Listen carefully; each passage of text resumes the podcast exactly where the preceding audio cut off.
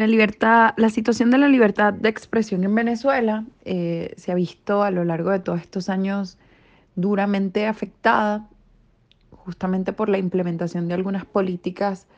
que adelantan nuestros gobiernos eh, dirigidos expresamente a achicar cada vez más el espacio público, a reducir el espacio cívico, a limitar el debate eh, y bueno, esto ha traído como consecuencia que tengamos un ecosistema de medios bien reducido, reducido, pero además eh, llevado adelante por políticas deliberadas eh, cuya, cuya única intención es cerrar esos espacios e instaurar en lo que, en palabras de Marcelino Bisbal, una hegemonía comunicacional donde ellos tienen el control, obviamente, y cualquier foco que, que, crea que puede eh, hacer eh, eh, contrapeso a su discurso es acabado. Y, bueno, en eso podría contar los casos de cómo, por ejemplo, en, en, estos últimos tiempos hemos visto la cantidad de medios que son cerrados, una situación que no solamente afecta a los periodistas, y esto hay que decirlo, porque, bueno, podríamos decir como que obviamente uno de los principales afectados son los periodistas porque no tienen dónde trabajar, pero eso sería verlo de una manera muy reduccionista, pues eh, cada vez que cierran un medio, no solamente le están privando a los periodistas la oportunidad de trabajar y de desempeñarse en su ejercicio profesional, sino que le están quitando a las personas una ventana no solamente de, de denunciar, de hacer contraloría, sino también de informarse, de educarse, de entretenerse. Eh, esto, o sea, un, un ecosistema de medios robusto, permitiría que todo el mundo pueda expresar lo que quiera en el momento que quiera, por el medio que quiera. Y eso es el pleno uso de la libertad de expresión. Lamentablemente en Venezuela no la tenemos. Hoy al día eh, tenemos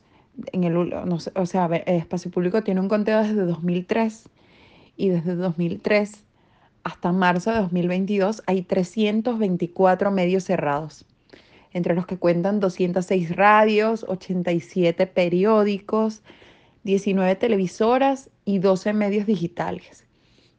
Entonces, eh, te estamos hablando de que hace 10 años existían 324 medios más de los que hay ahorita. Esto sin contar, eh, bueno, la, imposibilidad que tienen los venezolanos de acceder a Internet para conectarse y estar como informado por ese medio. Y eso es gracias a que hay un monopolio de las telecomunicaciones ejercido por una empresa del Estado. Eh, no existen en espacio público, hicimos una y documentamos en 2019 que al menos 10 estados del país no tenían medios impresos ni tenían medios eh, plurales e independientes. Eh, desde el año 2013 las concesiones de radio y televisión no se renuevan porque Conatel tiene esa política de engavetar la, renovación de las concesiones. Entonces, obviamente, eh, es muy difícil que un ciudadano pueda o que podamos decir hoy que en Venezuela gozamos de libertad de expresión cuando hay una reducción del ecosistema de medios, cuando los medios están cerrados, cuando un ciudadano normal no puede acceder. Pero yendo un poquito más allá,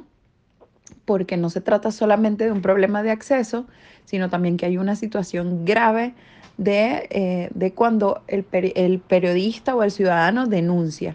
Y aquí sucede que, bueno, hay un montón de, de gente, tenemos registros, tenemos los datos, eh, mensualmente publicamos nuestros reportes eh, para, en lo que va de año, llevamos 170 violaciones y no solamente se trata de cierres, sino de persecución, de hostigamiento, de detenciones. Y bueno, todo esto, por supuesto, limita el derecho que cada ciudadano tiene de acceder a información.